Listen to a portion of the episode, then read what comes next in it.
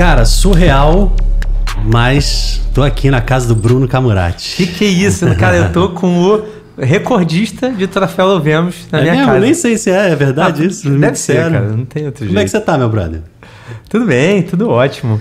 Cara, eu adoro esse bairro. Acho que pra mim, Urca é, é o bairro que mais se parece com o Rio. Eu acho que o Rio tem várias cidades dentro do Rio, mas assim, aquela figura clássica.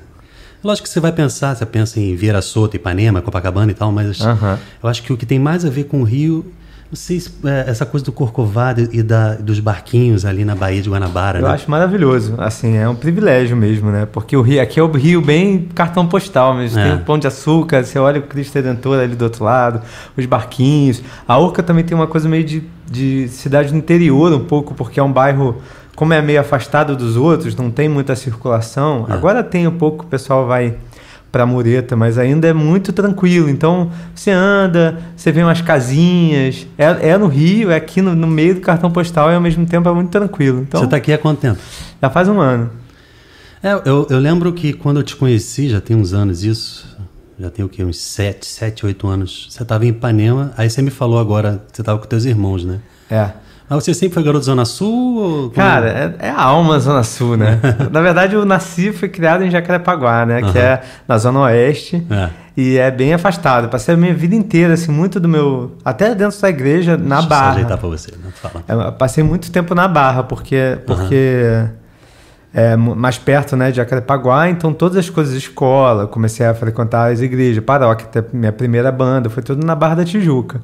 Mas é, o, o meu pai que é do- da Zona Sul, então assim, mas aí a gente, eles casaram e foram para Jacarepaguá. Aí só, acho que de 2008, mais ou menos, para cá, faz uns 10 anos que eu comecei a, a ficar mais pela Zona Sul, porque é onde as coisas acontecem, e aí fica muito distante o deslocamento. Comecei também a fazer coisas de, de paróquia, assim, na Ressurreição, que é onde tinha um grupo de teatro que eu participava. É, eu lembro demais, assim, o, a ressurreição, é, o meu pai adora ir nessa missa de nove e meia, porque é a última, né? Aham. É a missa dos, dos desesperados, É, esse, dizem. esse equilíbrio aqui, a É, gente tem que achar o ponto certo aqui do Star Wars, aqui, do Jedi. É. Mas a missa na ressurreição, que é das nove e meia, é a Aham. última missa que É. da história daqui. É. Então é a missa de quem tá desesperado, que não foi a nenhuma outra. Só que meu pai, ele de propósito gosta. Tipo, fica o dia inteiro relax, faz várias coisas e aí só vai à noite. E te- tem um padre no Shalom é, que uma vez que eu fiz uma reciclagem, ele falou, cara, que é, ah, tinham programado para fazer a missa às sete da manhã. Aí ele chega assim, com sono. A primeira coisa que ele fala quando começa a missa, ele. É, eu só quero dizer para vocês, entre nós aqui, que eu não concordo com missa muito cedo, não, porque você tem que pensar que é o seguinte: a missa é como se fosse uma refeição. Então, a gente acorda, vai trabalhar, passa o dia, faz as coisas, e depois no final do dia a gente se reúne como comunidade e come junto e vai falar do que aconteceu e tal. É um bom raciocínio, assim, né? Não precisa de obrigação. Tem gente que gosta de à missa de manhã para liberar logo, né? Não, eu acho que quem vai à missa às 7 horas da manhã é porque já acordou muito antes também. Não é possível. assim. Não, é. A minha sogra, por exemplo, acorda. Agora tá acordando 15 para as 5. Eu acho que deveria ser contra a lei. Eu acho Para também. poder caminhar. E aí, quando dá 5 e meia, ela já foi pro trabalho. Eu, pra quê, gente? Chega meio-dia já tá morrendo de sono. Pra que isso, né? Eu acho que eu sou artista, não, não consigo funcionar essa hora, não. É, não, é outro relógio. Mas é, eu, eu perguntei de Ipanema porque a gente se conhece tem algum tempo, mas na verdade a gente não se conhece de verdade, saber muito a história um do outro, né? Aham. É bom que aproveita aqui para eu te perguntar, como é que é que começou essa história de música? Você sempre foi da igreja? É, é Ah, não separado arte e música da igreja? Você juntou depois? Como é? Mais ou menos. Na verdade, eu comecei. Eu, eu fiz aula de, de piano, assim, de teclado quando era criança.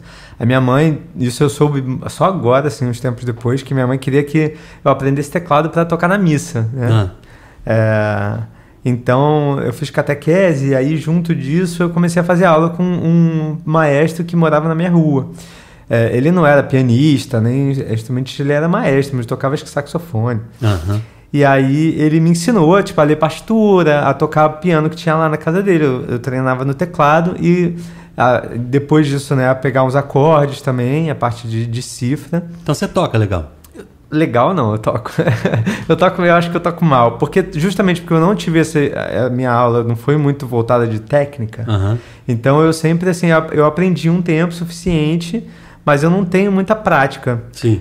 E aí, é, depois, quando eu entrei para a igreja, quando eu comecei, foi através da crisma, essas coisas que vem muito também da música, aquela música de violão, de encontro de adolescente. Sim, Aí eu comecei a pegar o violão, mas também aprendendo sozinho, né? lendo as cifras, revistinha e tocando. Mas você fez a JC, essas paradas? Fiz EAC, é JC. Maneiro, E- maneiro. Trabalhei muito nessas coisas, que o pessoal fica cantando as mesmas músicas até hoje, né? É. E, e tem muita coisa do violão, é a panderola e o violão, né? São os básicos. Então eu aprendi a tocar violão nessa fase, porque eu estava muito empolgado, tinha muito evento. E na verdade eu nunca fui encontrista dessas coisas. Eu sempre, não sei porquê, já entrei logo nas para ser da banda, depois para ser apresentador e tal. E, e aprendi a tocar violão aí. Então, hoje em dia, assim, minha parte musical, em termos técnica de instrumentista, é mais para eu compor, porque eu não sou muito bom tecnicamente para tocar ao vivo, também nem gosto muito, porque me, me prende muito. É. Mas eu, por ser to- saber teclado, quando eu comecei a, a, a cantar na missa, tinha uma, uma paróquia lá na Barra, que é São Francisco de Paula, e eu fui na missa e o pessoal no final falou: olha, a gente está precisando de gente para missa, assim, pessoal Aquela que da sabe cúpula, né? É, Logo no começo. exatamente, é. Minha mãe me ia muito lá. lá São Francisco de Paula. E É. aí eu comecei aí, eles anunciaram que precisavam de gente. Eu, pô, vou lá, eu sei tocar teclado, tô, canto mais ou menos. Na época eu estava começando né, a, a, a me engajar mais na igreja, ia começando a compor uma coisinha ou outra, banda de colégio também. E aí eu comecei a tocar na, na, na missa teclado. Na época tinha aqueles Louvemos o Senhor, que do- É. o de teclado eram dois volumes pesadíssimos, né? Enormes. É mesmo? Nunca vi. É, era sempre só vi partitura. letra de, de, de pra de cantor cifra. mesmo. Não, sem, ah, é, tem umas cifras nele, tem, Tem- tablatura, né? Tem Na época assim. tinha um de teclado, que tinha as, as, as cifras, as partituras mesmo, Ah, né, das músicas, legal, só que cara. eram dois volumes. Eu não sei nem porque eu comprei de teclado, porque não precisava ler a partitura, só a cifra. É verdade, né? Só que era, eram dois volumes, eu lembro disso em 2000 Mas que tem gente que não, não lê cifra, por incrível que pareça, né? É Tem verdade. gente que só lê partitura. Eu nem sei como é que é a partitura direito. Tipo, eu fui obrigado a vida toda a estudar Mozart, Beethoven, essas coisas, só que eu achava um horror aquele negócio, de cinco linhas com um pontinho. Aqui tá no ponto ou tá no espaço? O símbolo é, Exatamente. é a bolinha oca ou é a bolinha preta? Qual é o valor? Metade, um quarto? Cara, É muita matemática. Nossa, não dá não. Eu até sei hoje porque eu participei muito de coral, de grupo vocal, então a gente acaba tendo o hábito de ler um pouco mais para cantar. Mas eu, eu comecei é bom a desenvolver tocar... à primeira vista, né? Cara, é bom. Assim, leitura à primeira vista, né? A gente vai aprendendo, né? Vai, É. Pelo menos assim, dá para se organizar. Mas conta. E aí eu, eu comecei a tocar teclado na igreja é, e nessa, nessa paróquia. E, eu comecei, e aí tinha, eles tinham um ministério de música que chamava Banda em Nome do Pai. E aí eu comecei a tocar teclado nessa banda. Uhum. E foi aí que eu comecei a compor, né? Foi quando eu entrei para o Ministério de Música, que era uma banda que já a banda já existia, fazia shows, mas não tinha música própria, né? Sim. Eles faziam, né, aquela coisa, festa do padroeiro, barzinho de Jesus e tal, que tem a maioria das paróquias. Eram Sim. três cantores já, eu entrei para tocar teclado. E aí, como eu comecei a compor, fui é, cantando também, mas eu era tipo, tipo o último cantor, né? Eu tocava teclado e cantava. Ah, tá. E aí a minha evolução na música foi por aí. Isso aqui é meu, sabe? É, cara, é seu, pra ficar à vontade. É porque eu achei que tivesse bebido já. Não, eu, eu enchi. Ah, você repôs. né? Serviço top. Mas eu comecei a cantar, nessa, a, a- compor e a cantar com essa banda. E a gente ficou até gravar um CD. Que quem Aí você foi o- descobrindo que você tem habilidade ou você já sentia, sabia que tinha? essa coisa de assim, compor. De, de- eu, eu sempre gostei de cantar e fazer, mas a, a composição veio mais ou menos nessa época. Porque eu gostava muito de poesia na escola também. Eu acho que me ajudou muito, assim, a coisa do português. Uhum. E, e quando eu comecei a, a, né, a me engajar mais na igreja, que você fica com vontade de, né, de rezar mais e de, de- de expressar tudo aquilo que você está sentindo, né? Eu comecei a compor, porque também estava num momento musical meu ali de adolescente muito muito produtivo. Então eu começava a fazer uma música e, e eu fazia muito, é, a partir do momento que entrei pela banda, eu comecei a fazer músicas em função da necessidade da banda. Então, música de animação. Então, vou fazer uma música de animação, tem que ter coreografia, não tem, é o Espírito Santo, música de Nossa Senhora. Aham. Fazia músicas para mim, que eram bem sentimentais, mas músicas também funcionais, né? E, e aí eu fui percebendo que eu gostava de fazer aquilo, mas quem me, me deu esse, assim, esse carimbo né, de compositor foi o Felipe, que é da banda Dom, o Felipe Freire, que é Ah, produtor sim. também. Ele, na época, né, tava acompanhando a gente, tava algumas aulas. Ele produziu o disco da banda, inclusive, que a gente fez em 2003. E aí ele ouvindo minhas músicas falou, cara, você é um compositor, você é um compositor ótimo, assim, você realmente tem talento para isso. E aí eles, inclusive, pediram para gravar algumas músicas minhas no, no CD deles. E aí isso me deu um, um estalo, sabe? Tipo, pô, eu sou compositor, isso é um título e é uma, um ofício, né? Que eu tenho que... É, mas e, e se você não Praticar. tivesse esse dom, não ia ter condição nem. Pode dizer pra mim mil vezes, se você é compositor, eu vou falar, "Ah, obrigado, mano. eu acho que não. Apesar de já ter feito alguma, mas sempre com parceria com alguém. Eu sozinho, do jeito que você faz. É, não, eu faço muito, diferente. sozinho, até prefiro. E É. eu acho que é, o ser compositor foi o que me levou, porque eu, gosto muito de cantar e de interpretar, mas quando eu comecei a compor, principalmente músicas mais complexas eu, e mais pessoais, né, mais assim, diferentes de músicas de animação ou músicas superficiais, eu fui sentindo também a necessidade de cantar aquilo, né? É.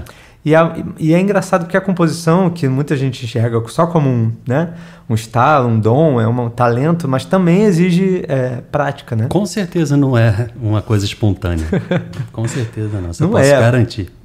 Só que é uma coisa interessante, porque na igreja ou em qualquer lugar, as pessoas falam muito sobre você estudar canto, sobre estudar música, É. sobre estudar instrumento, mas sobre estudar a composição. composição é sempre tipo veio. Tanto é que tem gente que não gosta nem de mudar. então, e vai... aí a gente vê o resultado, né?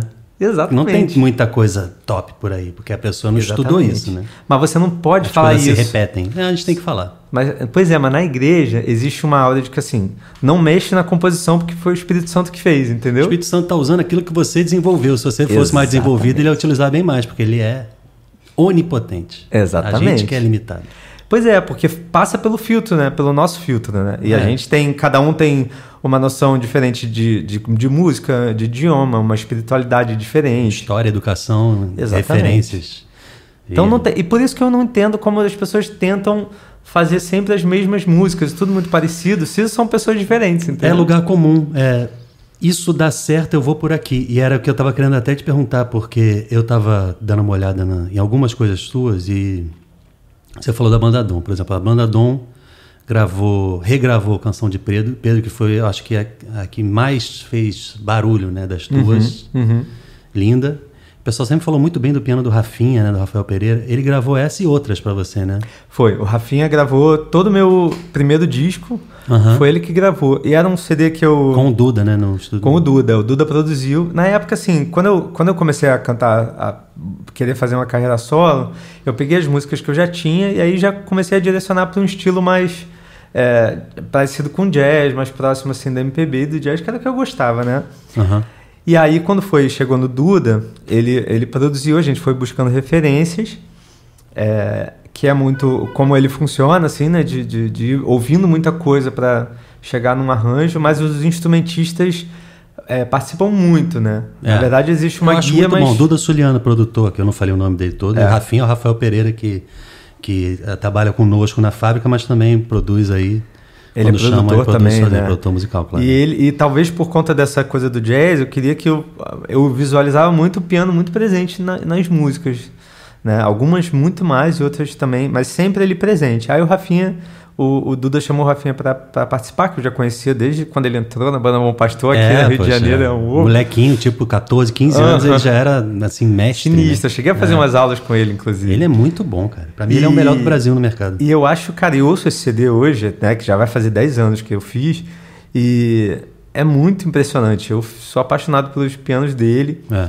porque é muito espontâneo. E isso determinou um pouco também o meu estilo e a forma como as pessoas me enxergavam, né, musicalmente. Com certeza. Só que aí eu fiquei pensando, será que o Bruno fez desse jeito porque quis, porque gosta, ou porque tá todo mundo não fazendo isso? entendeu? Será que tem também, eu quero atender essa lacuna porque eu não quero ser igual a todo mundo? Tem isso dentro de você? Cara, é, tem um pouco, sim. É, quando eu comecei a, a- As minhas músicas, que eu acho que é sempre a matriz de tudo, né? Que é a composição. Na verdade, todo o meu trabalho, seja é, de clipe ou de música, ou arranjo, a forma de cantar, vem muito tudo a partir do que eu quero dizer na música, né? Então, todas as coisas elas precisam é, evidenciar a mensagem é, a narrativa da música muito mais do que outra coisa. Então, é, o objetivo principal é esse. E quando eu compus, quando eu comecei a compor, essas músicas do primeiro CD são músicas que vêm desde quando eu tinha 20 anos, né? Que era Canção de Pedro, Fiat, por exemplo, até umas mais recentes. Mas hoje você tem o quê? Uns 23?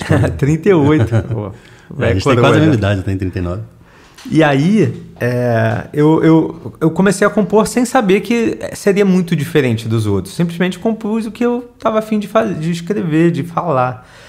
E o objetivo ao criar esse estilo musical também foi um pouco não foi ser diferente dos outros, mas foi fazer aquilo que eu curtia fazer e que eu achava que ia favorecer a, a narrativa né, das músicas também. Tanto é que assim, os arranjos nunca escondem muito, eles estão sempre atrás da, da música, né? A música vai, a mensagem vai na frente. É. E aí isso surgiu, assim, eu acho que no segundo CD que eu fiz, talvez tenha tido essa tentativa maior de, assim, de fazer o que todo mundo não faz. No início eu, fazia, eu fiz o que eu sentia que eu queria fazer, é, e, e quando, depois que eu fiz, eu mostrei, as pessoas começaram a dizer isso, a falar, cara, você é muito diferente. Tem um caminho diferente, né? E a repercussão foi muito assim, de que eu era é, alternativo, né? E que é uma coisa que falaram até como coisa ruim, do tipo, você sabe que você não vai fazer sucesso, né? Assim, o CD. Se o intuito é fazer dinheiro ou sucesso é. ou views ou sei lá, talvez. Não deu certo essa parte. Às vezes dá, às vezes não dá. Tipo um Melim que, que buscou um caminho assim. É. Né? Isso não. rolou. E também, assim, a coisa de, de, de ser alternativo, de ser diferente de, da coisa da interpretação também. De, de, de, por conta da proximidade com o teatro também, de que seria tipo que, cara, você faz um negócio diferente, você é ator, você. É. Tem um e, pouco e para mim é muito evidente o quanto do artista você põe na, na música, né? Uhum. E aí a minha indagação era essa é, se tem uma inquietação assim, eu não posso, não admito ser igual. Ou, não, essa é a minha verdade, é isso que eu quero falar, não importa se vão gostar ou não, entendeu? É, porque... eu mesmo não tenho essa resposta, cara, para você, porque assim, eu tenho essa inquietação de realmente fazer uma coisa.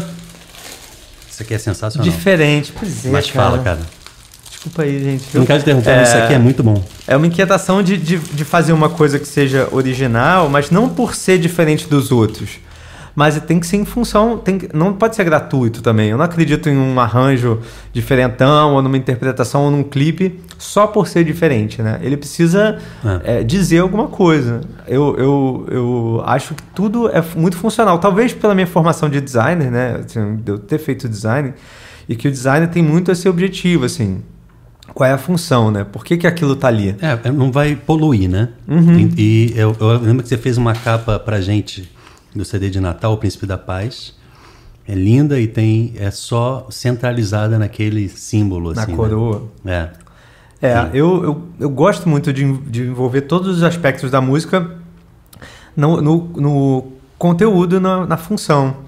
Então acho que é, veio um pouco disso uma tentativa de não, não fazer tudo, tudo diferente, mas de apresentar para dentro da igreja também. Ah uma coisa que era feita fora, porque se você for olhar tanto musicalmente quanto visualmente, não é muito original quando se compara com MPB ou com a música pop americana, com jazz. Não, é original pro nosso meio, assim. Talvez, assim, eu acho que eu sempre olhei muito lá para fora também. A Sueli fazia coisa com muito, muito acorde, muito arranjo, muita coisa no começo, assim, e depois de alguns álbuns ela quis ficar um pouco mais é, pop. É, Só você que pega no teu primeiro a... álbum, eu estava observando que você cantava mais, é, usava mais notas longas, expressava mais, botava mais volume. Uhum. E tem uma música, eu tinha até anotado aqui. Ah, leva um tempo. Uhum. Ela leva um tempo como composição, talvez outras tenham também esse formato, mas ela me parece ser a mais pop. É. Entendeu? Na verdade, eu acho meu trabalho, assim, as minhas composições muito fáceis. Apesar das pessoas acharem que não. Não, não, não, não diz Elas isso não. Elas são fáceis. Não. Fáceis no sentido de, cara, as coisas não estão ditas ali, entendeu? Mas não dá pra... Pede pra eu fazer. Não, não dá pra você chegar falando que é fácil, é fácil de fazer. Caramba. Mas eu digo fácil de entender. Ah. E, hum. e... É uma arte isso, você... A pessoa entende na hora que você quer falar. Exatamente. E elas, é, por exemplo, levam um tempo. Quando eu compus, ela era bem mais balada é, do que foi pro, pro disco, né? No CD a tentativa, né? Leva um tipo, o objetivo é, foi tipo de ser uma, uma balada, só que mais pop, com ritmo, com uma cadência. É, Eu Mas eu acho que ela é mais música fácil. desse tipo, assim, inclusive. Uhum. É, de, de, você, de ouvir música tua também pop, porque é tão bonito. Me lembra até Tracy Chapman, às vezes. é verdade. Não sei porque se foi a guitarra ali, foi elevada, aquelas baladas dela, tipo Baby Can I Hold Uhum. Então. É de propósito, tem isso mesmo? Tem esse caminho? Cara, teve, um, teve na- dentro da pesquisa de produção, né? Teve um pouco dessas influências também. Não foi porque a minha vontade, a princípio, era pô, fazer um negócio só jazzístico, né, o trio e tal. Mas aí o Duda puxou pro lado da guitarra e, da- e de ter um pouco de pop, né? De não ser uma coisa também tão MPB, jazz tão solta. Tanto é que os loops. É, tem uns loops, né? De piano, de guitarra, né? Assim, feitos Tem. mesmo para É, isso. não, mas claro, mas é. Pra puxar pra coisa do pop. Mas o feito na hora ou já pronto e usado é a mesma coisa. Alguém fez. Se foi antes, foi Exatamente. depois, durante, né? Então, É, mas eu, eu, eu gosto muito do pop. Eu acho que as minhas músicas têm. Assim, eu fui criado ouvindo, tipo, né, Mariah Carey, essas coisas assim, tipo, Boston Man naquela época. top, eu né? me amarro. Anos 90, assim. R&B, né? É muito assim a minha influência. Então, no início, principalmente as primeiras composições, foram muito é, nesse aspecto, né? Tem muito dessa da, da linha melódica, da melodia ser muito é, musical, muito é, fácil assim e, e bonita, né? A parte melódica. Então, acho que muitas vêm nesse sentido. E Mas começou a virar outra coisa, né? É, Porque eu vejo foi. que tem. Eu nem sei te falar quais são as tuas influências. É melhor te perguntar, porque fica. E, e é- e- hoje em dia talvez seja muito parecido com o que tem acontecido hoje na música brasileira. Eu falei Melim, mas tem outros assim que tem uma coisa do, do simplificado. Sabe aquela a, a- a trilha sonora do Mercado Pão de Açúcar? Uhum. Sim, sim, sim, de ser violãozinho e folk e tal. É, tá entendendo? Eu eu não sei que estilo é esse, é folk? Eu acho que é meio folk, né? Tem muito, né? Quais Tem, são as tuas tá. referências nesse sentido? Porque Cara, isso eu ouço muito. Na verdade, eu isso não sempre... é R&B, né? Você, fe- Não você é. foi para outro caminho. Eu né? acho que no início eu fui mudando e aí a minha, minha influência para começar a compor foi muito do R&B.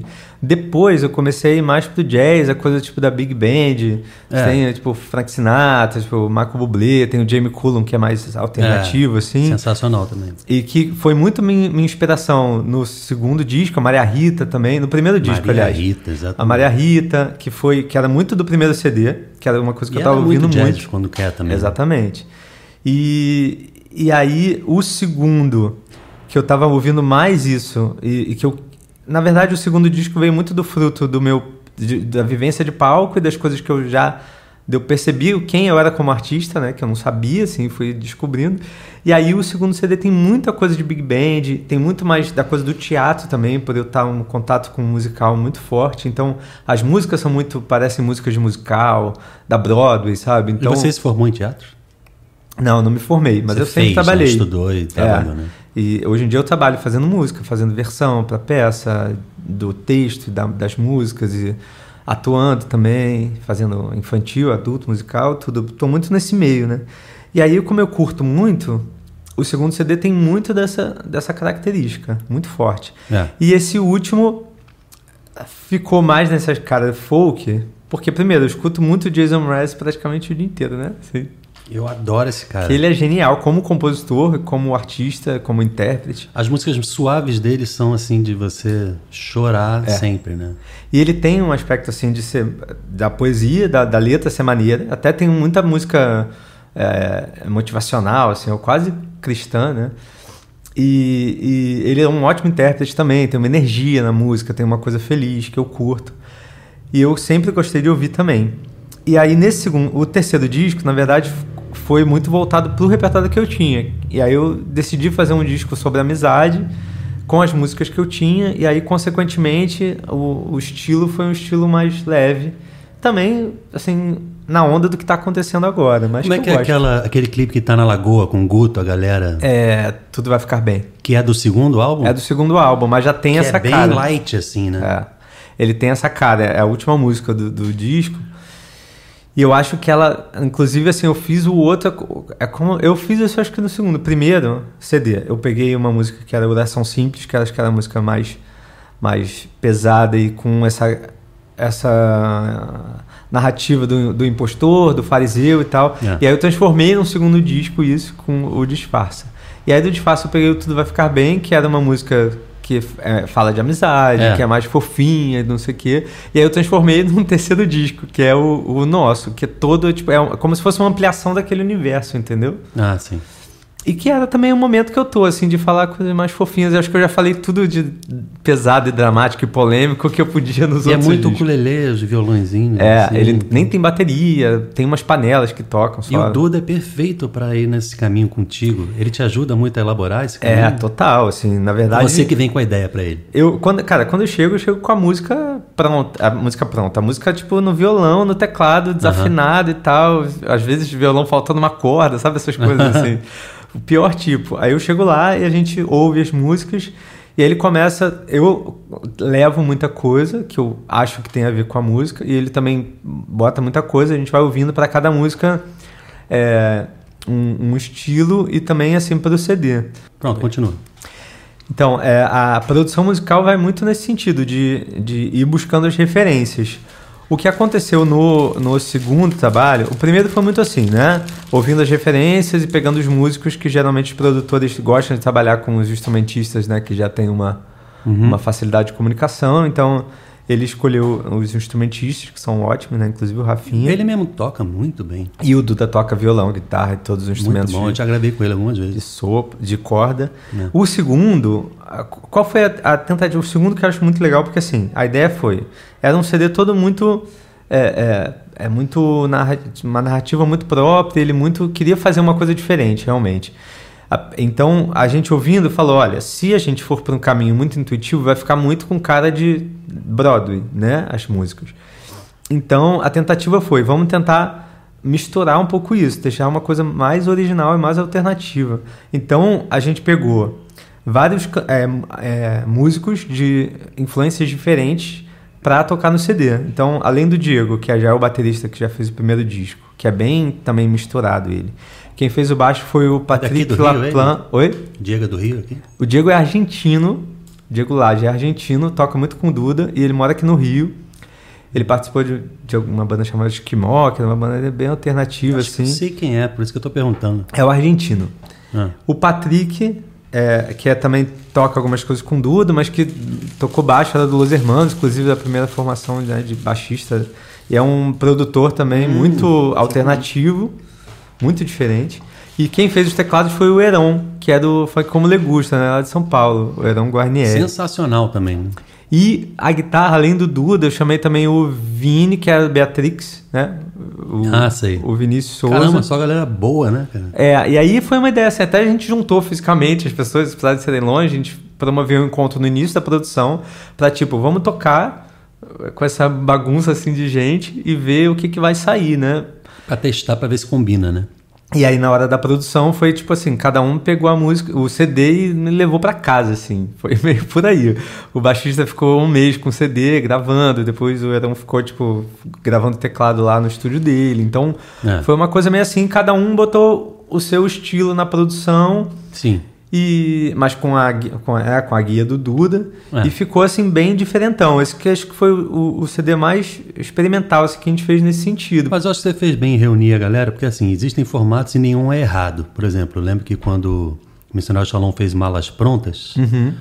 o Val Martins estava produzindo e tanto por uma questão de tempo, porque o pessoal do Shalom é tudo muito rápido, tem que ser agora, tem que ser mês que vem, tem que ser não sei o quê. E, e orçamento, né?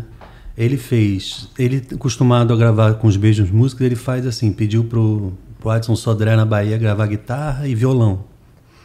E baixo. Foi o mesmo cara que gravou tudo. E a bateria foi outro cara e ele fez os teclados e resolveu tudo em uma semana. Funciona, ele, mas é uma coisa que eu acho que não deve mudar é você saber a combinação entre os músicos, saber Exatamente. se, se dá certo. Então eu falo muito para Ministério de Música isso. É, o ideal é que você forme uma banda. Ah, mas tem que ver se o fulano está disponível, às vezes o fulano não está, mas o máximo que você puder de botar os músicos para conviver, melhor pro, pro som final. É verdade. Eles precisam se conhecer na hora, porque eu, ele vai saber se, se eu faço muito ou pouca nota, o jeito que eu toco ele vai se adaptar e vice-versa. Que é complementar, né? Exatamente. É, eu acho que isso faz muita diferença. Eu percebo tocando com as bandas também, né, de fora, assim, pelo Brasil, coisas que funcionam mais e menos. É, e, e- e o Diego Fernandes também é outro artista católico que faz isso, né? É. Ele, ele pega a banda local por uma questão de, de praticidade e também para facilitar o contratante, porque Exato. a gente trabalha com, com pouco, né? É muito Sempre, difícil.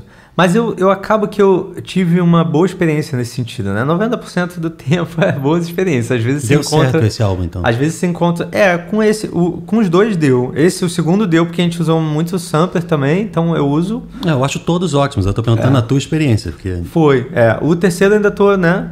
Tocando. É, eu acho mais difícil de encaixar no meio do, do meu repertório geral o, o, esse último disco, porque ele é bem tematicamente é diferente, também musicalmente também. É.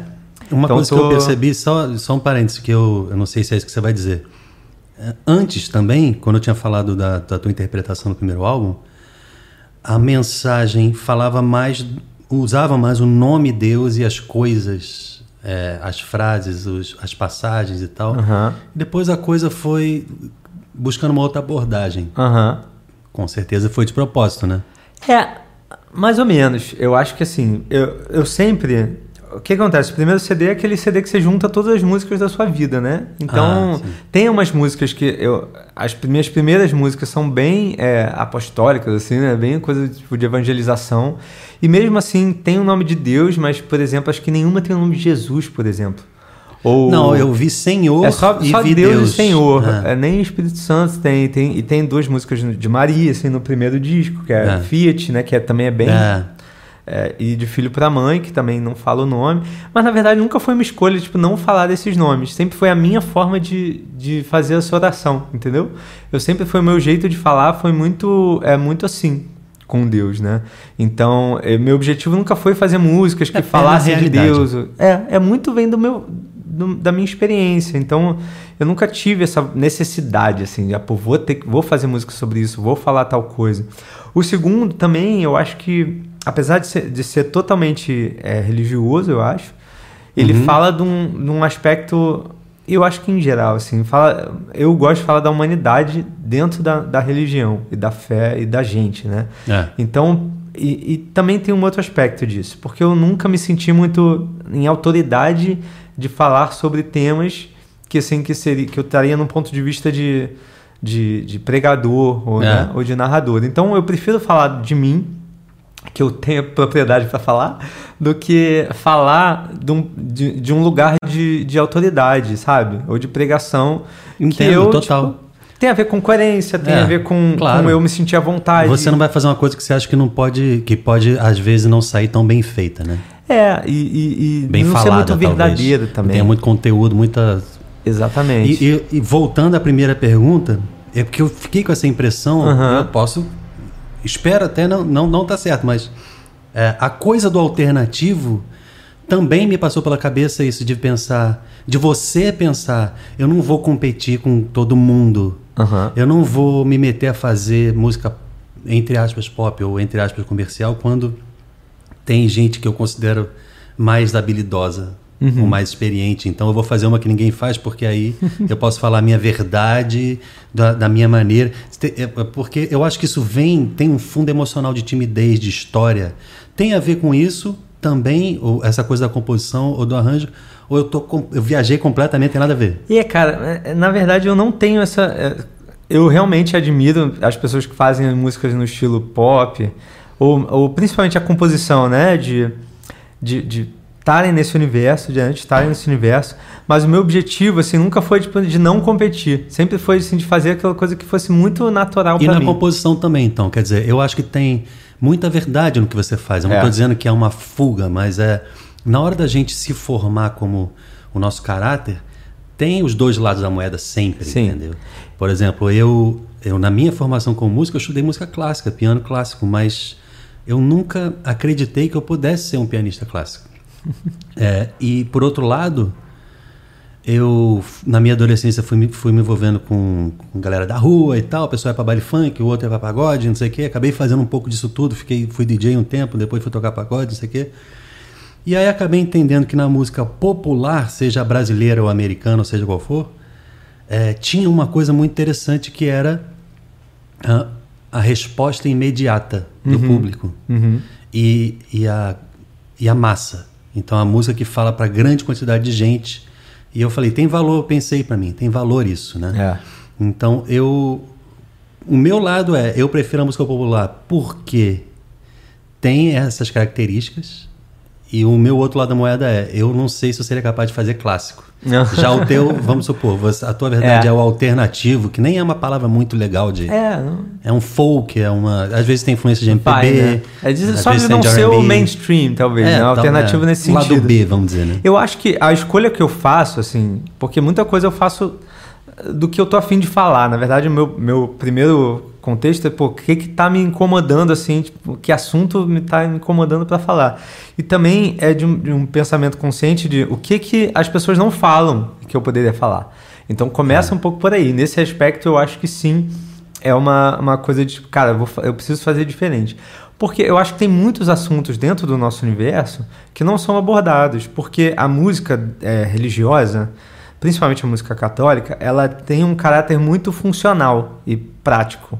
Então, assim, a música ela é feita para adoração, ela é feita para oração, ela é feita É, para e missa. fica cansativo ser tudo igual, né? É. E, e, e, e os assuntos também são, se repetem muito, né? Principalmente assim, quando as pessoas têm menos, é, é, é menos facilidade de composição, os assuntos são sempre é, o perdão, a conversão, a vitória, alguma coisa assim. É. Que vem muito da, da renovação carismática, muita coisa, e que eu, como não tenho formação da renovação, porque eu nunca fui, é, eu, eu acabo, acabei indo por um caminho narrativo diferente. E, mais recentemente, meu objetivo é, cara, eu vou falar de coisas que eu acho importantes, relevantes serem faladas dentro do contexto religioso, e coisas que, apesar de estarem ali, as pessoas não têm é, hábito de falar ou coragem de falar. Então, eu acho que eu me expus muito no sentido de eu falar coisas que precisam ser faladas, mas que outros artistas não querem se expor nesse sentido, demonstrar fragilidade, é, demonstrar é, a sua até é, incredulidade em algum momento, fraqueza de fé, ou você apontar é, hipocrisias ou comportamentos que, que É. não fazem parte do nosso contexto. Isso é uma coisa que faz parte, a fofoca, por exemplo, é um assunto que está em todo lugar, só É. que ninguém vai fazer uma música sobre isso, ou porque não tem capacidade, ou porque não tem coragem, ou porque não quer realmente, É, porque não acha que vai ninguém vai tocar no grupo de oração, então para que, que eu vou fazer? Meio que tem um, um A pensamento. pessoa tem assim. um medo de, de não ser de não ser querida ou de não ser aceita, né? Então ela Exatamente. faz aquilo que dá certo, que é uma é uma é uma fragilidade, é uma covardia também você Eu acho não ser verdadeiro naquilo que você quer fazer, né? Exato, eu acho isso tanto musicalmente quanto em termos de, de imagem para o público, né? Quando eu comecei a, a cantar sozinho, a minha percepção foi: as pessoas não cantam, é, t- cantam sempre de um lugar de assim, eu já me, eu antes eu era pecador, sei lá, eu era falho, mas agora eu não sou mais, então eu- e eu vou mostrar para vocês como você deve É. viver. E que eu acho que muitos artistas, eles é, que- querem preservar essa imagem. Cara, eu não posso mostrar que eu sou um bosta assim, né? É. Palavrão, porque eu não posso falar que eu sou uma pessoa tão ruim, porque as pessoas, eu vou perder público, né? Porque como as pessoas que me admiram Não por eu pode ser demonstrar falha. né? Exatamente. Pelo amor de Deus. né? Exatamente. Eu acho que tem uma geração de artistas católicos que veio nesse desse jeito. É. E a minha reflexão quando eu comecei era muito essa. Por que, que eu não posso? Sabe? Por que, que eu não posso falar essa não é uma música de louvor? Ou tipo, não posso passar pela porta dos perfeitos? Ou Deus me ama, começou desse tipo Na verdade, de coisa. você sabe? vai falar no coração de muita gente que vai se identificar com a, com a tua imperfeição. né? Exatamente. Então- Eu, e aí eu percebi qual era o meu objetivo, que não era querer que as pessoas é, se identificassem, quisessem ser como eu, mas que elas percebessem que elas são iguais a mim. Que é ou tão- possível. Tão, quanto. É que é possível é, alcançar Deus na miséria. Uhum. E é uma coisa muito interessante se você for pensar que os anjos não experimentam misericórdia. Porque eles não têm essa opção. Miseráveis somos nós, né? Eles fazem escolhas que têm peso de eternidade. Então, ou é céu ou é inferno, ou é. E, e, e, eles não têm o tempo cronológico como a gente, que é um presentão de Deus para a gente poder tropeçar, cair, aprender, se arrepender, mudar de ideia, voltar. Isso é muito bonito, né? E eu acho muito Criação legal. de Deus para a gente, né? E, e, a gente, então, sabe que para se encaixar na nossa pequenez e imperfeição, tudo foi criado em volta disso. Cronos, misericórdia e etc. Quanta coisa você vai pensar que Deus faz, né? As pedagogias de Deus, a... bota uma pessoa na nossa vida, providências e para a gente ir aprendendo. E ele uhum. sabe que você vai errar aqui, mas aí lá na frente você vai aprender outra coisa e tal, né? Eu vejo muito isso. É...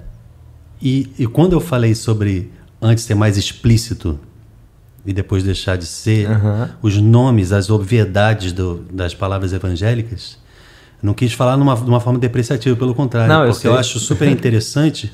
Por exemplo, desculpa que eu sou meio ignorante, assim, não, não lembro os nomes, mas é, eu vi hoje aquele clipe com os bonequinhos Playmobil que você fez. Ah, sim, é Heróis. Que é o...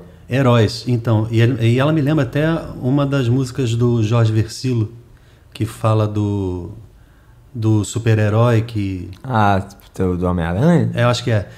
Porque lembra um pouco do. Meu herói é o meu pai, né? Uhum. Entendeu? Aquele cara que vai trabalhar cedo, que não fica contando vantagem e que, e que tem o dom de amar e tal. E isso, com certeza. Ah, mas cadê o evangelho aí? Tá aí, cara. Você não precisa ficar, Exatamente. não, porque de Deus e. Entendeu? Isso de repente e essa toca grande mais. questão, né? cara, que a música, assim, nós, a fé, ela tá dentro de nós, assim, ela faz parte do nosso cotidiano. Então as coisas, elas acabam saindo desse, desse ponto de vista.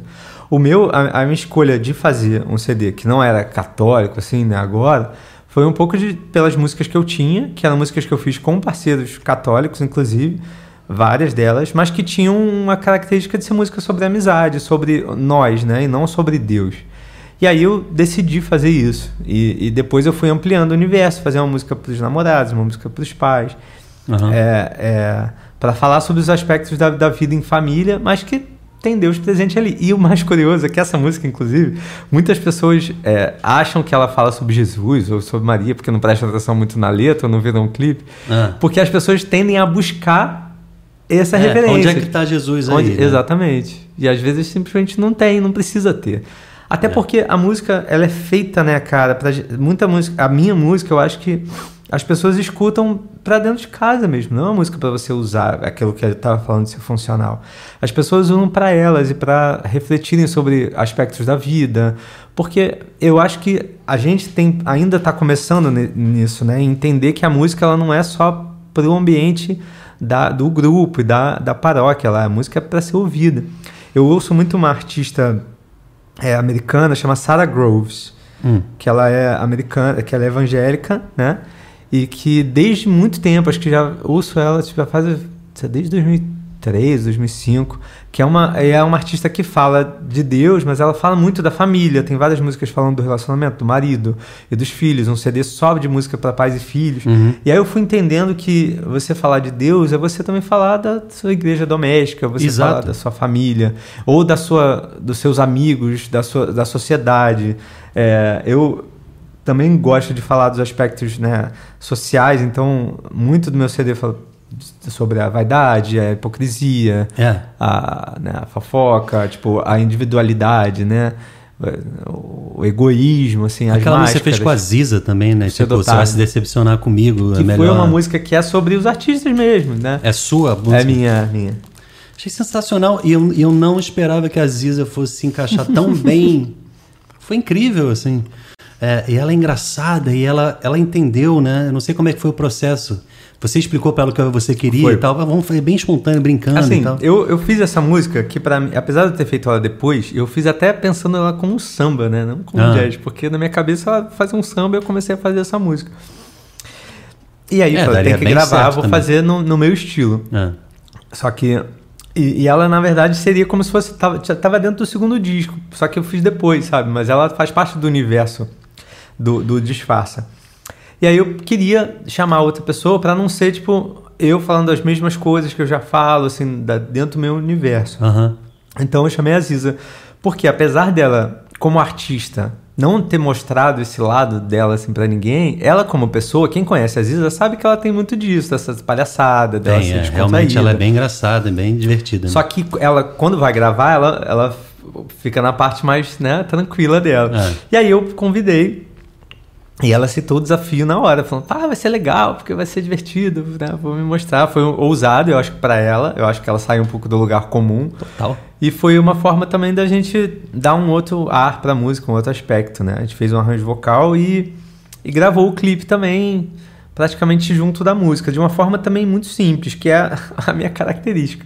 Não por escolha, mas por falta de escolha, muitas vezes, né? E que acaba Não, mas, mas o, o- o grande lance é você, é, tendo que explicar que é por falta de escolha ou não, é você não parar aí, né? E Uhum. você faz sempre muito bem feito. Inclusive, eu acho que tem a tua influência como designer, porque as cores, não de todos, mas da maioria, da pós-edição, da pós-produção, é muito bonita, cara. A textura e tal, né? E os É flares. a- a- a- E eu tenho, as- assim, a, Quem faz a edição? alegria É você de- mesmo? não, de ter também parceiros para cuidarem disso, porque eu também, como eu não, não, não- tecni- tecnicamente eu não sou bom nem, músico, nem como músico ou produtor, nem como Você videomaker. tem a visão da coisa. né? Mas eu tenho a visão da coisa. E aí eu passo muito. A maioria dos meus clipes, quem fez comigo foi um cara lá de João Pessoa, lá da Paraíba, nem de João Pessoa, do interior, que chama Juan, Juan Alves.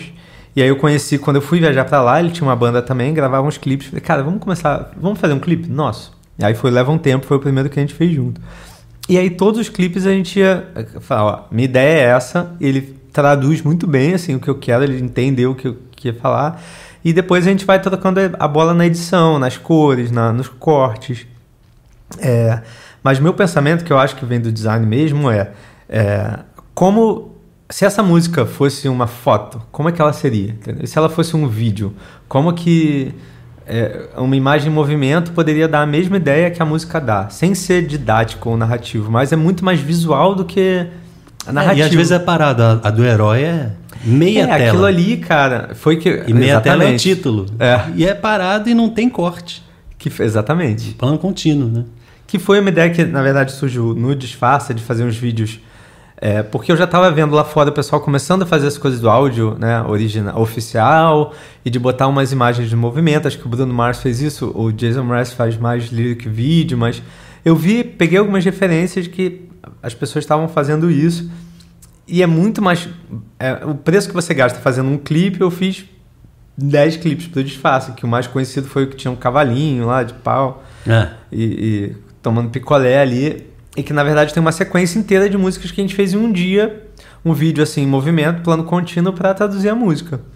Quando eu fiz isso, eu falei, vou seguir. Porque qual é a, ideia? É, além de traduzir a música visualmente, de não colocar a capinha do CD ali, de ter uma coisa que agregue o, o, agregue o conteúdo, é de assim, se eu não fizer um clipe legal, oficial depois, pelo menos eu já tenho aquilo lá. Só que depois, várias músicas eu fiz clipes oficiais das músicas e aqueles conceituais continuam superando em visualizações Muito em mais legal. O oficial você sabe, ah, vai ter aquela cena e Aham. vai mudar, e vai ter ele olhando pro alto e vai ter. Aí às vezes essa é a ideia Isso é original. Eu acho que, que é a- a tua linguagem. Eu acho que a falta de recurso também foi sempre para mim um impulso de- de- criativo, né? É. Exatamente. Que é de tipo, eu quero fazer clipes. Então, muitas vezes eu até ia lá pra João Pessoa e falava, ó, tô indo, comprei a passagem, agora vamos decidir qual que, que a gente vai fazer. E a ideia sempre foi, vou fazer o que for mais fácil de fazer. Tinha várias músicas mais importantes ou músicas mais comerciais, mas eu sempre fui no cara, qual é a ideia que eu consigo visualizar, que eu consigo executar, que a gente vai ter local, vai ter dinheiro, vai ter gente e que vai sair, sabe? Então, meu impulso foi sempre esse. E sempre deu certo. E acaba que as músicas vão acontecendo um pouco por aí. Então, a, mi- a minha escolha de, de, de clipe nunca foi. Porque eu nunca tive dinheiro ou equipe grande. Eu sempre fui eu e mais uma pessoa. Você adoraria, né? Chegar num set e falar: façam, o que, que eu tenho que fazer? É, é.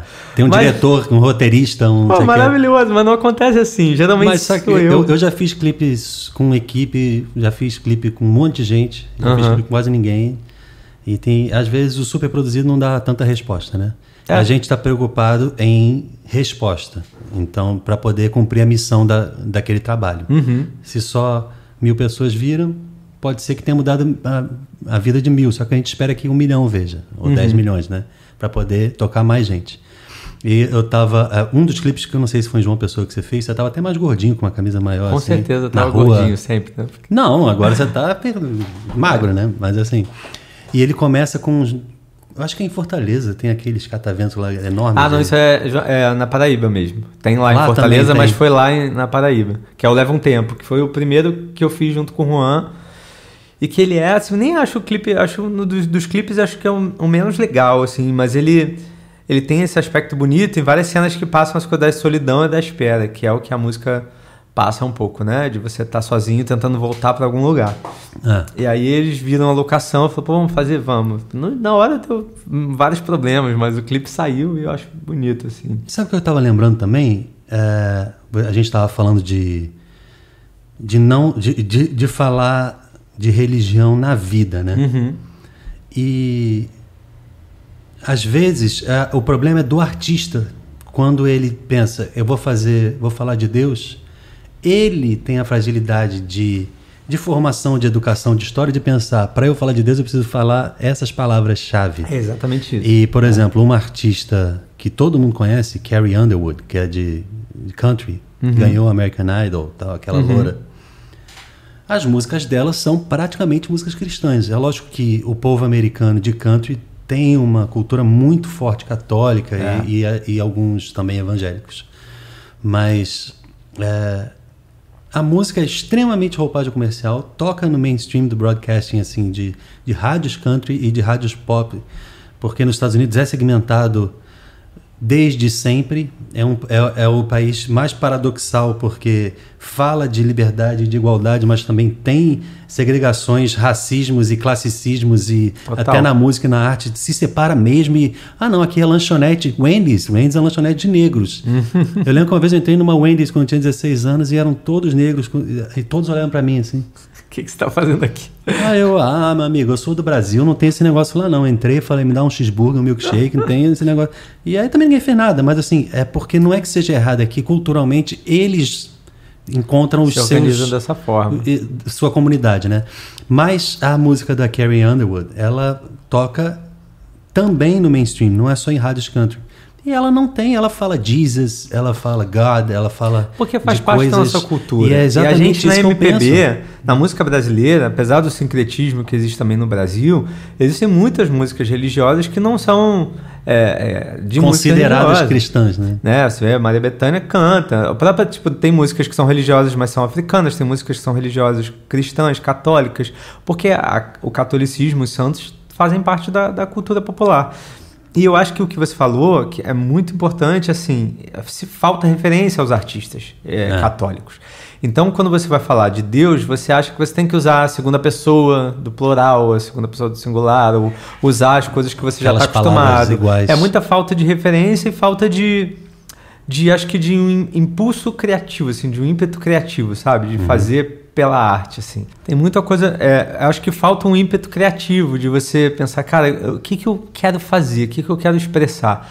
E tem muito mais assim, como é que eu vou fazer essa música que já está fazendo sucesso com outras palavras para que eu também faça sucesso, né? É. Ou como eu posso fazer uma música é, igual, porque eu também rezo assim, eu também falo de Jesus desse jeito, então eu vou fazer uma outra música nesse aspecto. E eu acho que é, existe muito essa, essa, essa palavra de que ah, a gente quer evangelizar, todo mundo fala, Qual, por que, que você canta? Fala, ah, porque eu quero evangelizar. Mas assim, na prática, você, a maioria dos artistas está querendo só repetir um padrão e, e- e querendo assim, falar de Deus e sim evangelizar, mas por cima de, de- de- é, cobrindo áreas que já estão cobertas, entendeu? E quando eu até eu, eu fiz essa pergunta no Instagram faz um, alguns, alguns dias que era como é, que, qual a sua reação quando você ouve que alguém, que algum cantor católico saiu da igreja, né? Tipo, foi cantar MPB. As pessoas falam, pô, que pena, ou, ou graças a Deus, assim, uma coisa assim. E aí muitas pessoas acharam que era uma pena. E as pessoas falam realmente isso, né? Falam quase tipo, o que, que aconteceu com ele, que ele saiu. E ele agora foi É. cantar a música do mundo. E na prática, eu enxergo isso, e eu sei que minha música é tocada, é ouvida por muita gente de fora da igreja, que, cara, as pessoas que estão de fora são as que precisam ouvir nosso testemunho, a nossa mensagem, e ouvir músicas que falem de Deus também. É. Eu acho que o público católico ele tem muita a, a sede de que o artista seja um servidor interno, entendeu? E que fique é, alimentando o repertório do, do Os seu de grupo. dentro tem necessidade, os de fora têm necessidade. Exatamente. Mas talvez a preocupação seja. é, é, ele vai pisar em território campo minado Exatamente. e vai se machucar e isso não vai ser bom para ele. Aham, Tem um pouco essa preocupação. Mas eu realmente. acho que o campo minado também está dentro. Eu acho que depende Também tem. da, da pessoa, da formação, da fé da, e da educação que ela tem para não pisar onde não deve, não fazer o que não deve. né? Isso, é. Eu acho que tem música, tem vários públicos e tem que ter várias músicas para os vários públicos. É. E, assim, eu acabei construindo um, um repertório que é muito ouvido para quem é de dentro da igreja, principalmente quem é de dentro de comunidade. Eu acho uma coisa, assim, muito doida, porque eu não esperava isso, porque eu né, não sou de comunidade. E muito ouvido por pessoas que já foram da igreja ou que já foram mais engajadas e hoje né, não são mais. E por pessoas que não têm nada, nenhuma relação. Mas, e eu acho que tem muito, é muito por conta dessa coisa de falar de Deus a partir do, da experiência do homem. É, se- algumas pessoas vai ecoar no coração de algumas pessoas. Você acha que isso tem a ver com alguma missão específica para você? Ou você nem para para pensar nesse tipo de coisa, só vai lá, vive e faz? Hoje em dia é a minha missão mesmo. Eu entendi que eu tenho que falar as coisas que eu vou falar, outras pessoas não vão falar, porque isso é todo mundo assim. Cada um tem uma eu acho que Deus manda, né? Deus assim inspira cada um de uma forma diferente. E por isso que eu acho que a gente não pode fazer as mesmas músicas, porque É. somos pessoas diferentes. Então, a partir da minha vivência e do meu filtro, né? É. eu vou falar aquilo que eu acredito. E eu, eu quero poder é, abraçar essas pessoas e esse, e esse, esse universo. Eu percebi, eu recebo muita mensagem de gente com diversas questões de, é, é, pessoais mesmo, de fragilidade, de depressão, de, de, de falta de, de, de se sentirem sozinhos de alguma forma. Eu recebo muitos testemunhos e muitos pedidos de ajuda, inclusive.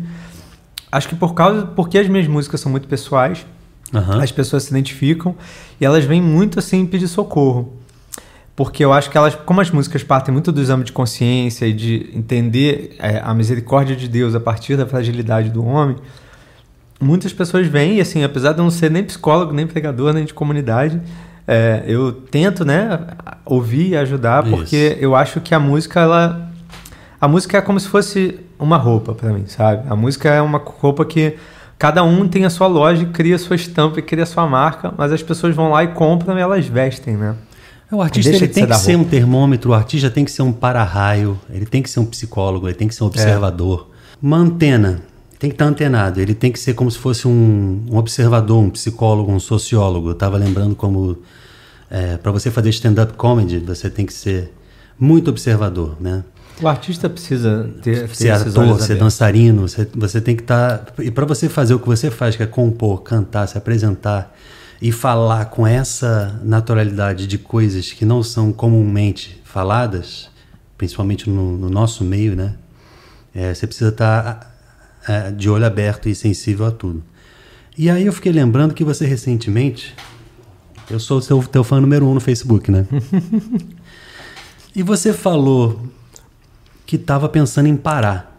Ah, é verdade. Isso me levou a me perguntar duas coisas. Primeiro, o que é que você iria fazer se você não fosse cantar e continuar gravando? Você continuaria no mercado, você continuaria compondo? Você ia só para teatro? O que, que você iria fazer? Cara, eu pensei nisso, é, principalmente há uns anos atrás, assim, uns dois anos atrás. E o que eu tô fazendo agora é continuando, assim, né? Tipo, Continuando, assim, mas não com objetivo. O meu objetivo é sempre pontual. Até o próximo disco, quando me chamarem, eu vou, né? Mas, é, respondendo a sua pergunta, eu bom, sou designer, né? Então eu continuaria fazendo design, iria mais pro teatro e continuaria a compor.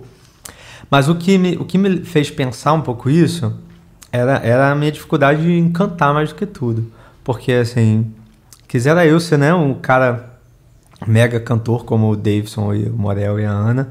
Mas eu sempre entendi que, primeiro, eu sempre tive uma, né, uma limitação técnica e de estudo que eu não, em relação às outras coisas, que eu nunca fui muito estudioso do, do canto, né? Eu não tive isso. Então, eu acho que eu acabei desenvolvendo a parte de interpretação, né, de, a parte cênica, assim, muito em função da, de, da minha simplicidade técnica.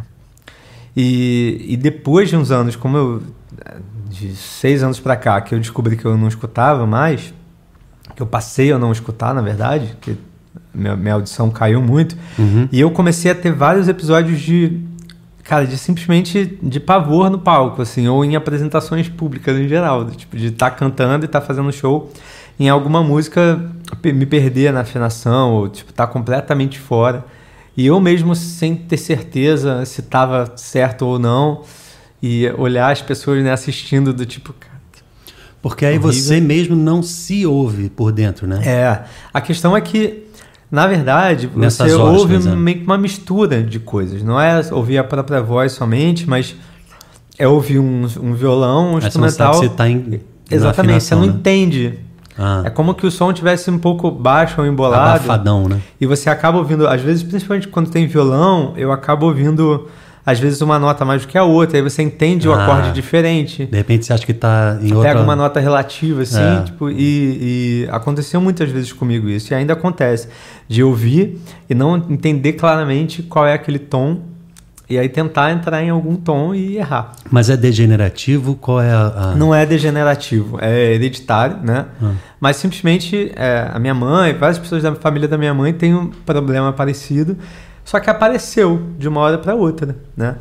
Quer dizer, a vida eu toda lembro, não tinha problema cara, nenhum. eu lembro de fazer uma, uma audiometria, que foi em 2009 2010, quando eu, antes de eu gravar o, o, primeiro disco, e era 100%, e depois em 2013 era tipo isso, era lá, metade praticamente do que era.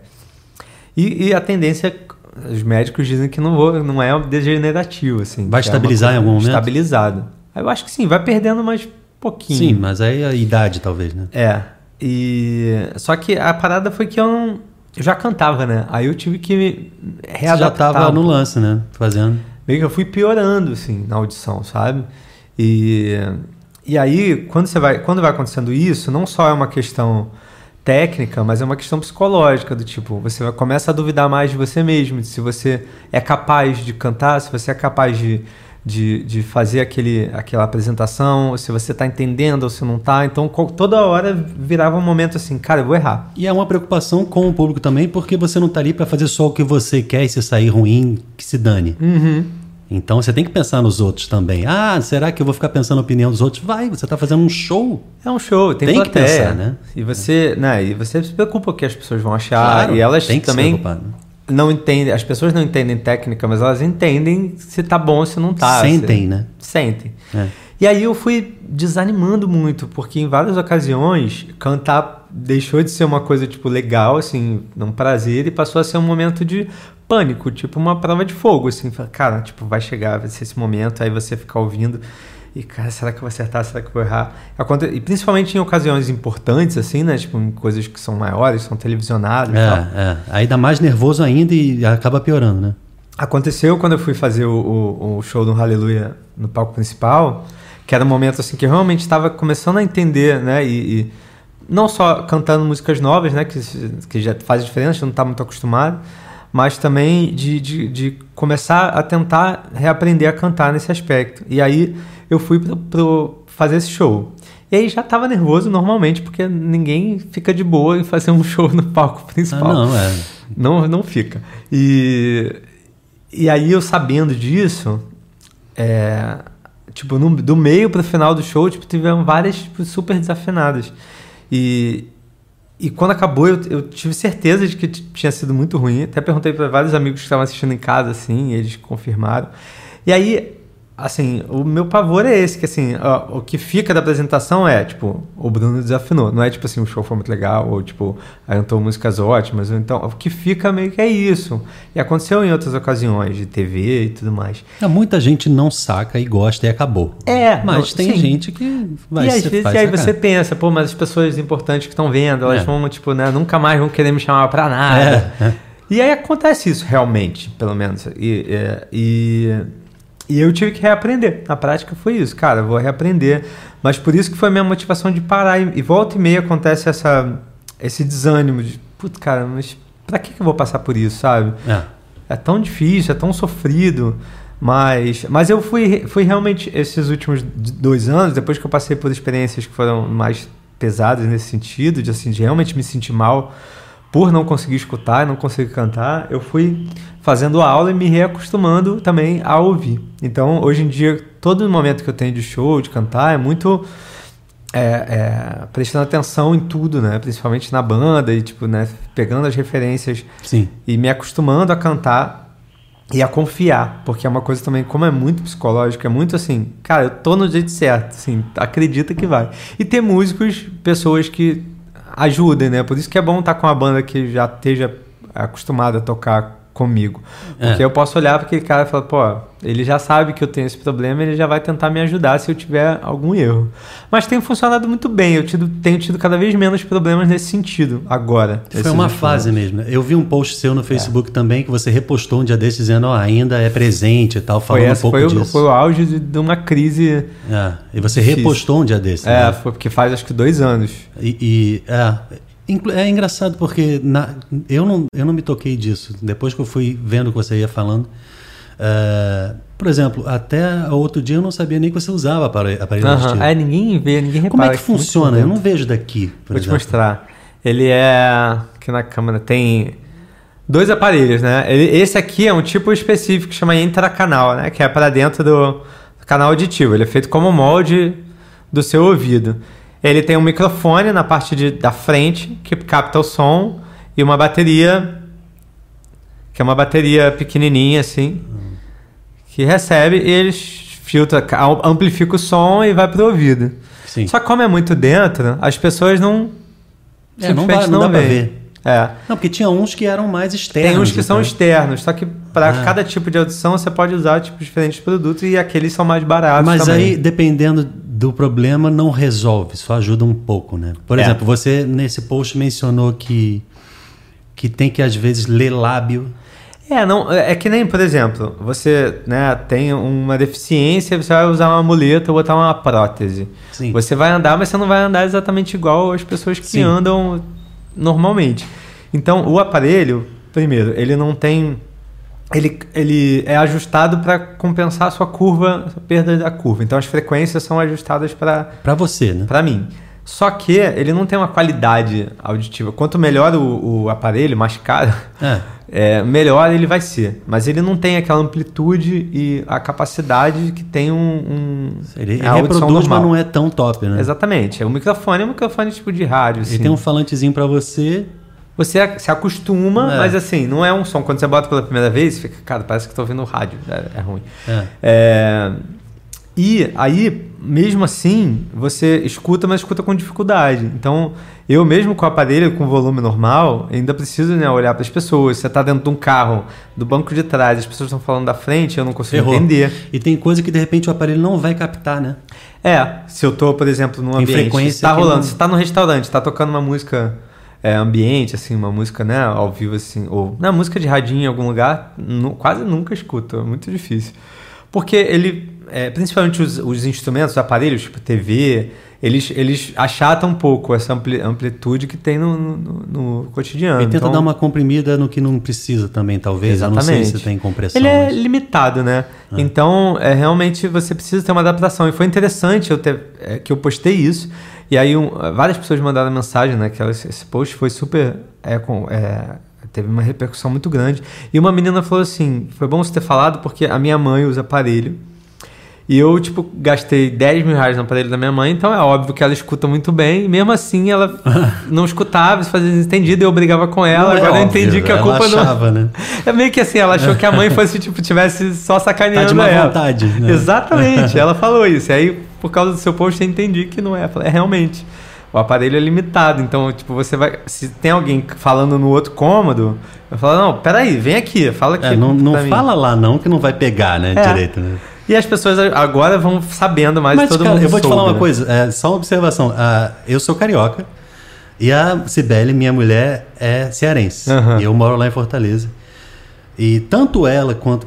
Cara, tem dia que eu, se eu durmo mal, acordo cansado, eu não entendo nada que o pessoal fala. Mas sabe o que é nada? Da raiva. E, e a Cibele é assim: ela tá na cozinha, eu tô na sala, ela. Amor. Você falou com sotaque, falou baixo, falou em outro ambiente, Aham. entendeu? E Não dá. Vamos, vamos, vamos juntar aqui e fala mais. É, é, bem, é bem parecido com e isso. a cadência do carioca, por exemplo, é uma coisa que você com certeza não sabe, mas é porque eu, na minha observação, percebi. Se eu tô falando contigo, você fala alguma coisa e eu não entendi, eu, eu falo o quê? Aí você repete a frase. Uhum. Normal, né? Sabe o que acontece no Ceará? Eles só repetem a última palavra. Porque eles acham que você não entendeu a última. Sendo que eu só entendo, a- só entendi a última, porque Pedro, você um bolo? Porque você começa a prestar atenção, já acabou a frase. Então a última eu entendi. Aí o que foi ela? O bolo. Não, não é o não, Repete o, o início da coisa, né? Agora imagina se você já não ouve direito. Aí, pô, acho que É o que não- acontece, meio que embola. É. Isso musicalmente também como, fica um som embolado. É. Então não, não dá pra entender. É, Mas, mas vem muito assim. De cantar vem muito da memória também física, né? É, então eu vou me acostumando. E agora as pessoas vão sabendo e elas vão sendo um pouco mais né, compassivas assim, e, e É, caridosas. Eu lembro que no começo muita gente falou, cara, tá desafinando e tal. Eu, cara, desafinar ao vivo normal. Mas É. eu também nem sabia que tinha. Por exemplo, o Bruno Fraglione, que é um cantor potente, excelente, muito bom. Por, e eu falei isso com ele quando eu fiz o podcast. A gente, antes de ele entrar pro Rosa, a gente já estava produzindo ele, tinha gravado uma música e tal. E ele descobriu que ficava nervoso demais no palco e começa, cantava mal. Porque, e ele atribuía, esse retorno não tá bom, esse fone não está, a mixagem do fone não tá, sendo que é porque ele teve um episódio na época que ele gravou, não sei se foi The Voice, que ele participou, que tava péssimo o som e ele se apresentou, agora, agora tá valendo, e ele cantou mal e ele ficou com aquilo como um trauma. E toda vez que ele ia se apresentar ao vivo, ele tinha problemas com o retorno. E aí o André Cavalcante, que é- quando a gente estava produzindo, né, o André é meu sócio, aí ele falou, eu acho, Bruno, que isso aí é, é emocional, é psicológico de você achar que o retorno... Como é que todos os retornos de todos os shows estão ruins? É porque você que fica nervoso e você começa... E ele foi entendendo... Exatamente. E agora, já está um pouquinho, de, já está algum tempo no Rosa, melhorou consideravelmente. Esse Eu tem processo de muito de teu tem a ver com isso? Como é que você Tem, está pra fazendo? mim é muito da confiança. Deu, assim, o, o medo ele, ele dá várias, né, panes assim. Então, eu sempre tive medo e volta e meia assim, eu quando começo a duvidar, quando é um show inteiro um show meu, é muito mais fácil, né? Porque, pô, essas músicas já são minhas, eu já conheço aquelas músicas. É. Às vezes tem é, ocasiões e questões diferentes. Mas quando, por exemplo, sei lá, tem que fazer uma participação, ou tem que cantar uma música só em algum lugar, ou tem que fazer uma apresentação, uma peça, um negócio assim, isso já dá um pânico maior, que é tipo, você só tem essa chance de, de acertar. E aí, é, ou se é alguma coisa que vai ser televisionado, que tem que dar certo daquela vez, aí eu fico, cara, tipo, nossa, tem que, tem que dar certo, tem que acertar, tem que ser bom, tem que ser bom. E aí acaba, tipo, às vezes eu tô cantando certo, e por eu duvidar se tá certo ou não, aí eu tentando acertar eu erro, entendeu? Você tenta ajustar para cima ou para baixo. É, será que tô no lugar errado?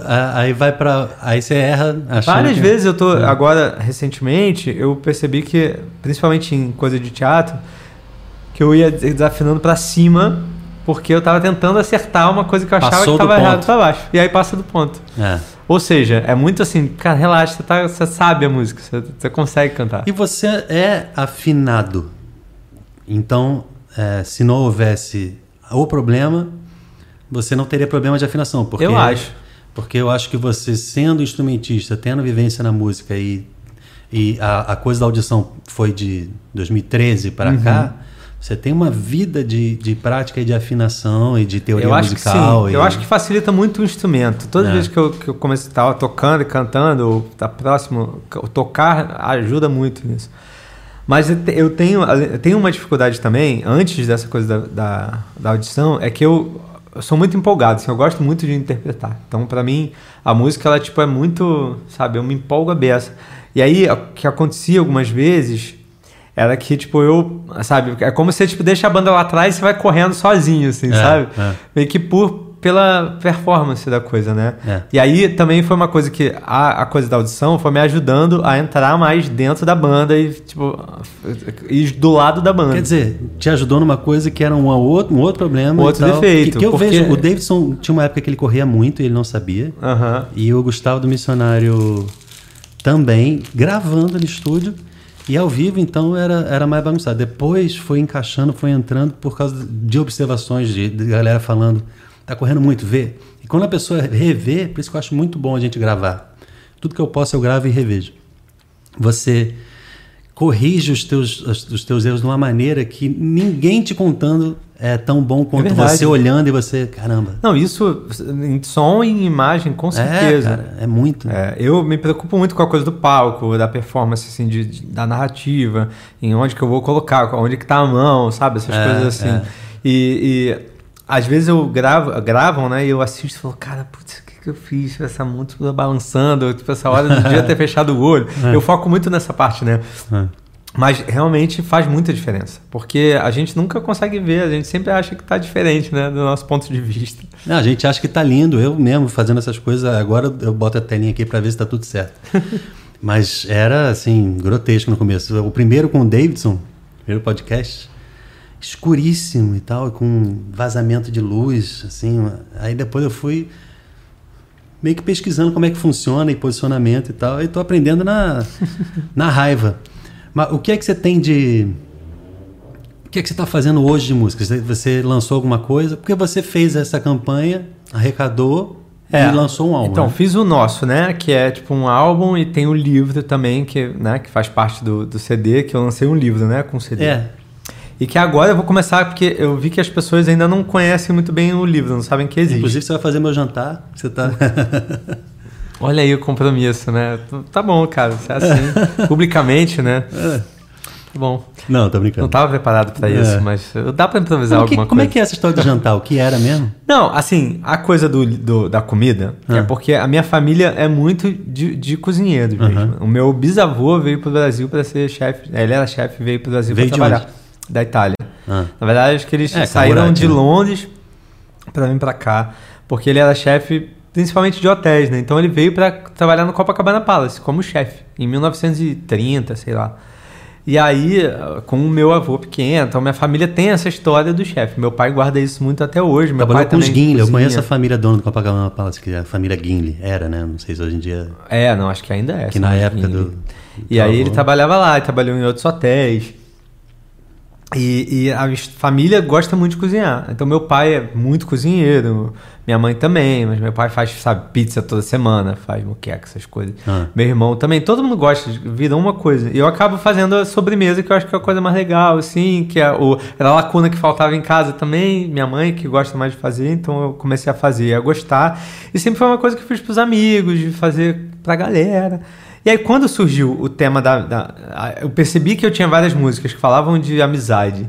E que tinham essa cara, né? De tipo assim, ah, como se a gente estivesse aqui com os amigos ao redor da mesa, comendo, tomando café e tal. Aham. Aí eu dei esse clique, pô, vou juntar as duas coisas, que é juntar a coisa da comida, que é uma coisa também que tá super no momento de programa de gastronomia e pessoal aprendendo a fazer receita, YouTube e tal. É. E a coisa do- das músicas, porque. E, e aí eu fiz um livro, já que também o CD, ninguém compra mais CD, então a gente tem que fazer algum produto. Achei aí sensacional, livro. porque CD E agora eu ia vou começar legal. a divulgar mais, porque eu divulguei as músicas, mas ainda pouco. E o livro também eu ainda não apresentei. Agora as pessoas já podem comprar, já estou vendendo, já estou mandando. E- Eu quero esse livro. Oi? Eu quero esse livro, autografado. Você não inclusive. tem o livro, cara. Pô, eu jurava que você tinha. Não. Não, não chegou você na me sua mandou casa. um. Não, não foi você que mandou, não. Não chegou. Pô, que falha, que absurdo. Não, Então mas você é me- correio, não é nem da falha Na tua. verdade, você, pô, tem que ter, né? Porque faz parte da recompensa. E, e aí começou essa coisa, então, que eu tô fazendo agora é, continuando a divulgar o, o CD, que, e as músicas e o livro, Uhum. e começando a compor, né? Pra que eu não sei. Eu tenho um. um tenho algumas ideias. Eu quero mas- uma também. Inclusive, tô- vou fazer o álbum da Ana Gabriela. Tiver alguma aí, eu aceito. Pô, cara, eu tenho. Tenho e eu posso fazer também. Você fala. Eu, eu trabalho muito como compositor por, Pronto. por objetivo, assim, sabe? Eu fiz, inclusive, tipo, o André Simão falou, pô, Adriana precisa de uma música. Aí eu falo, pô, vou fazer uma música pra Diana. Aí ela ouve, ela não gostou, mas o Davidson gostou e você gravou, inclusive. Sensacional. Que eu tô esperando não sei sair. por que que não saiu ainda. Eu tô com ódio desse negócio que não sai nunca. Tô que é uma das também. melhores, inclusive. E aí eu, eu gosto de fazer, porque como eu componho muito pra peça e pra teatro, faço versão também, mas eu me acostumei a compor por encomenda, sabe? Tipo, de entender o contexto, o estilo, o gênero musical Aham. é, e, e fazer aquela música, porque eu acho que eu tenho facilidade pra isso. O Morel descobriu isso também na vida dele, que ele sempre compôs, mas ele, cara, quando tem uma referência, tem uma encomenda, sai tão melhor, porque eu já tenho um direcionamento. Né? Eu acho que quando eu vou gravar pra mim, é mais, é mais aquela, aquelas músicas que são aquilo que a gente quer dizer. É. Eu me proponho desafios também, né? Quero falar sobre isso, quero falar sobre aquilo. Mas pros outros, eu gosto de fazer com um objetivo. Então, às vezes, as pessoas me pedem, desde, tipo, ah, música para Natal, tipo, música falando disso, música nesse estilo. Cara, eu quero e. É, então pode encomendar já que eu quero faço. te ligar aqui para começar a fazer contigo. Eu já tô sempre pensando na, na próxima. Mas, pô, sensacional. Mas eu curto. Eu, na verdade, assim, como, como carreira, eu quero abordar mais essa questão da- das.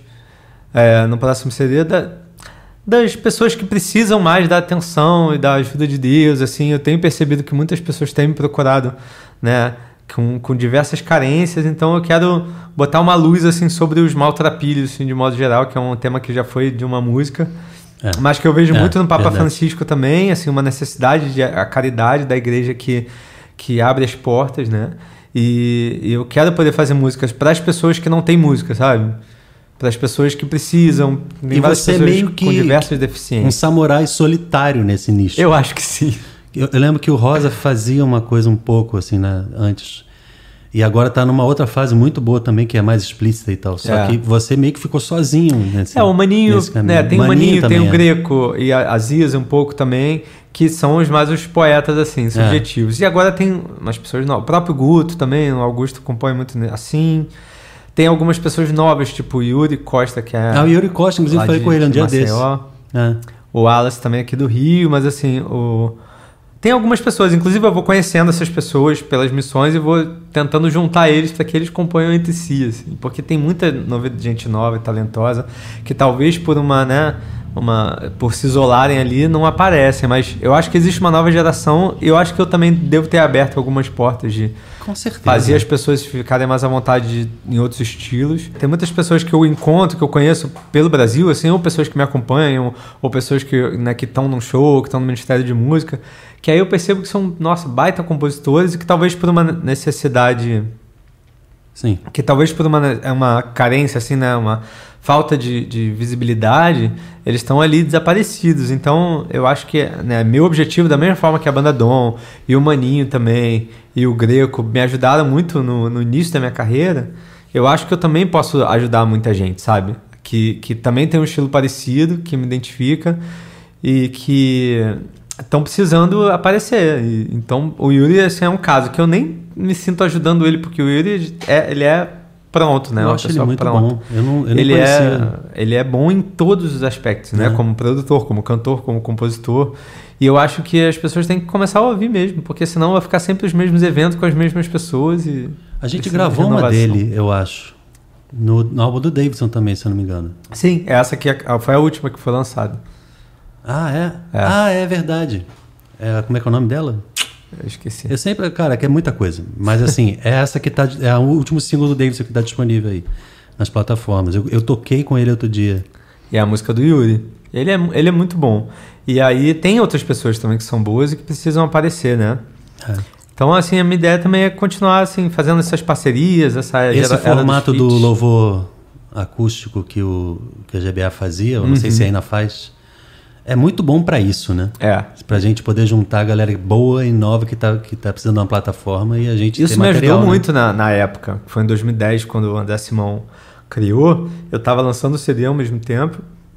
Então, o louvor acústico que tinha eu, tinha a Olivia, A Abner, Laís Mota. Laís Mota. Laís Mota tava no, no segundo, é.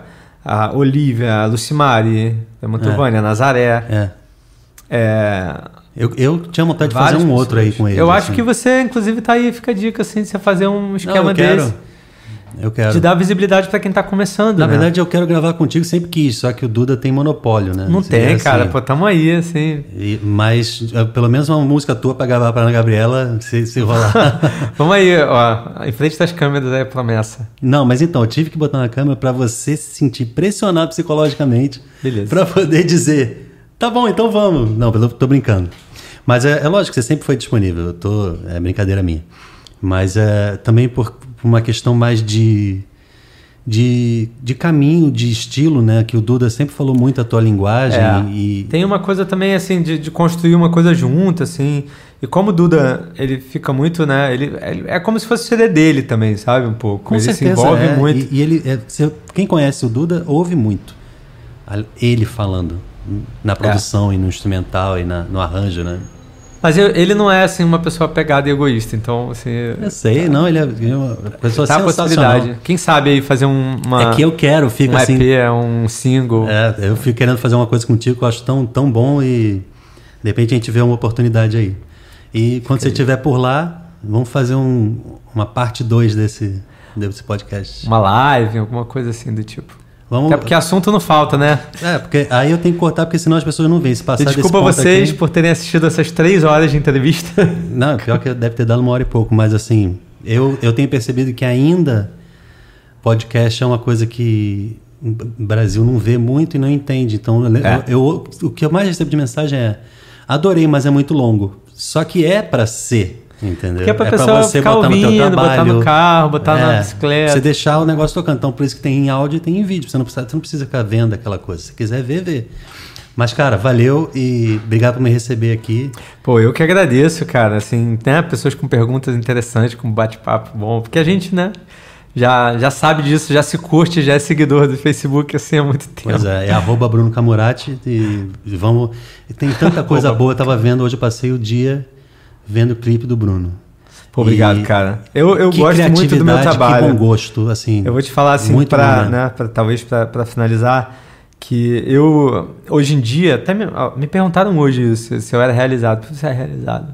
Cara, eu, mesmo tendo pouco tempo de carreira, assim, né, de 10 anos de, de cantar solo, Uhum. eu tenho assim muita gratidão e muita alegria em saber que eu fiz um negócio que para mim é muito muito legal, sabe? E que é uma consciência de ter deixado alguma coisa, de ter feito músicas que não só para mim, mas que vão ajudar muita gente e de ter é, deixado um pouco de mim assim para o mundo, né? Que a música É, a gente entrega. Mas é um legado muito bonito e é, não para, não. Não para, não. continua fazendo teu design, teu teatro, mas. vamos ver, assim, vamos ver. Eu sempre espero as cenas dos próximos capítulos. Pelo menos com composição, é uma coisa que eu acho que você tem que morrer fazendo. Eu acho que sim. Entendeu? Eu espero, até porque é uma coisa que dá para fazer E eu curto muito também. você cantando também, mas tô dizendo, como compositor, assim, tem uma, uma infinitude de possibilidades de beleza, assim, que, que não deixa de dar esse presente pra gente, não. Obrigado, cara. Valeu, meu brother. Obrigado aí também. Valeu.